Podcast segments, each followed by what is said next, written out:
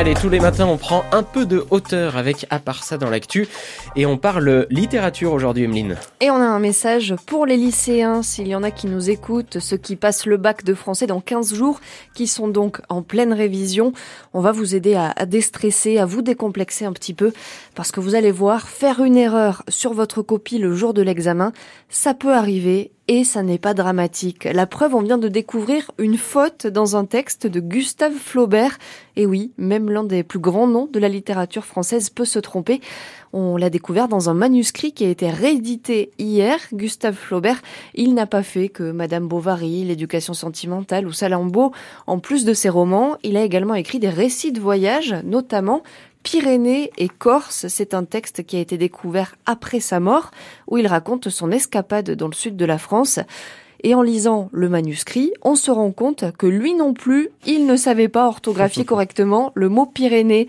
Mais oui, le mot Pyrénées, c'est un peu comme Méditerranée. On ne sait jamais où doubler les consonnes, ou mettre un accent aigu, ou s'il faut mettre deux N, deux R, deux E, on ne sait pas. On se trompe souvent. Eh bien, Flaubert, Pyrénées, il l'a écrit avec deux N. Eh oui, voilà, on dédramatise, ça peut arriver. On a une explication quand même de la part du propriétaire du manuscrit qui dit que l'essentiel de l'œuvre de Flaubert a été publié après sa mort. Il n'a donc pas pu les relire et corriger les erreurs. Et à l'époque, on n'attachait pas la même importance à la lettre du manuscrit que de nos jours. Donc en gros, on n'y avait pas vraiment prêté attention. Bon, du coup, on s'est posé la question, est-ce que c'est déjà arrivé à d'autres auteurs? Est-ce que c'est déjà arrivé à l'écrivaine Berrichonne, Sand Alors je vous avoue, c'est vrai que j'ai pas eu le temps de relire l'intégralité de ses livres ce matin Alors en arrivant à la radio. Oui, c'est vrai. Mais j'ai découvert qu'elle avait quand même un avis bien tranché sur ce qu'on appelait les protes à son époque, des correcteurs qui travaillaient dans les ateliers d'imprimerie.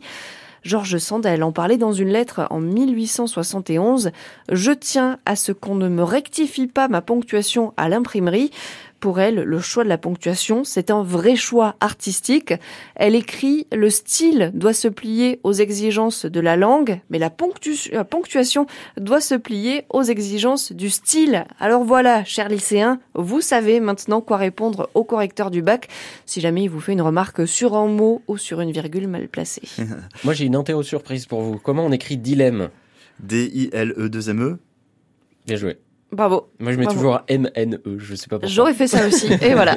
Bon allez, on va aller, on va aller lire le dictionnaire, on revient.